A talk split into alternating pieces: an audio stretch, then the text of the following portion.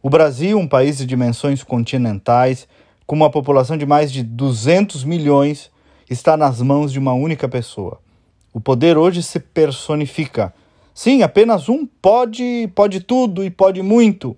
Decide por todos, um homem só, dentre 200 milhões tem mais poder do que o próprio povo, que o executivo, o legislativo e o próprio judiciário. Um homem só.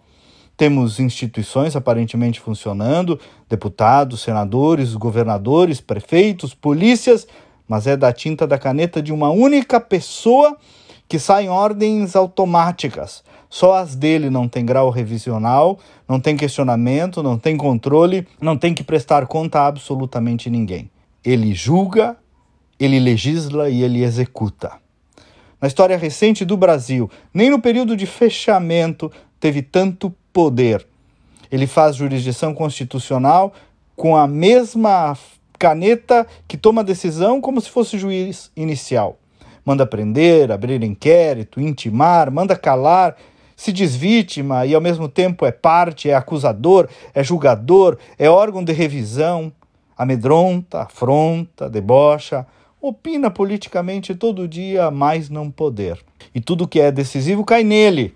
Ele sim, um próprio Supremo. Nada nem ninguém, tampouco a imprensa, é capaz de pará-lo.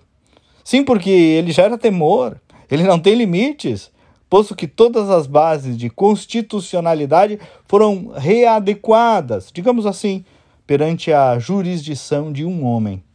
Repito, porque precisamos entender onde nós paramos em maio de 2023.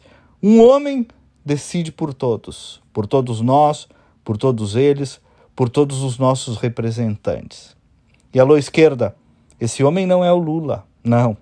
O Brasil virou a democracia com ares de despotismo. Não poucas vezes tratado, ora, ora, vejam vocês, como resistência democrática. O Estadão, jornal há poucos dias, saiu de trás do toco e começou a publicar editoriais de advertência, coisa que só as redes sociais faziam, as tão temidas redes sociais e a sua maldita liberdade, né? Pois é. Agora, um ou outro democrata estão aí acordando do sono profundo da luta política.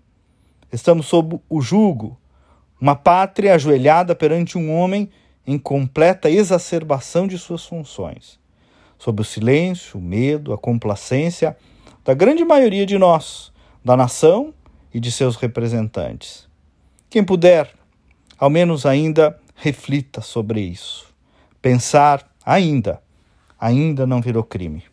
Até amanhã e vamos com fé.